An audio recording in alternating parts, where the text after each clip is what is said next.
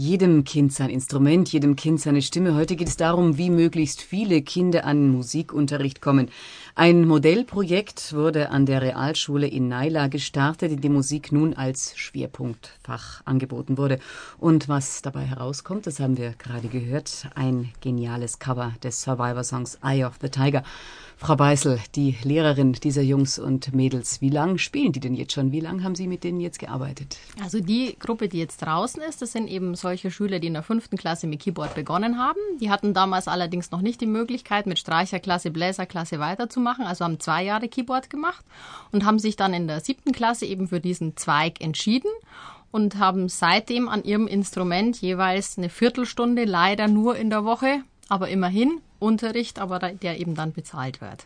Die haben eine Viertelstunde Einzelunterricht. Am, genau, am, oder halt eine Dreiviertelstunde in einer Dreiergruppe. Wie geht denn das eigentlich in so einer Gruppe? Das äh, stellt man sich dann schon immer so ein bisschen wie eine, ich sage jetzt mal ganz salopp, Kakophonie vor. Ja, also das ist eine akustische Herausforderung. Ja.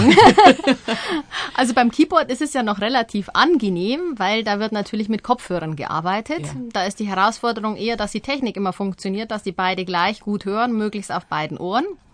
Da geht's relativ gut, weil dann kann ich als Lehrer rumgehen, kann immer wieder mal den Stecker ziehen und da entsprechend hören und äh, eingreifen. Mhm, aber Stecker ja, ziehen geht bei den Bläser nicht so ja, gut. Ja, aber ich sage ja, bei der Bläserklasse ja. wird's dann schon ein bisschen intensiver. Mit dem Kollegen, der das unterrichtet, habe ich manchmal auch ein bisschen Mitleid. Vor allen Dingen in den ersten zwei Wochen, wenn jeder Schüler, der ein Instrument in die Hand bekommt, das wird bei Ihnen, Herr Grudenberg, nicht anders sein, muss sofort damit spielen. Und dann ist natürlich äh, die Akustik sehr interessant, wenn jeder, der ein Blasinstrument noch nie in der Hand hatte, erstmal versucht, Töne rauszubringen. Trotzdem, Aber, wenn man das jetzt so hört, für zwei Jahre zusammenspielen, ja. ist das schon äh, ziemlich, ziemlich sensationell. Ja.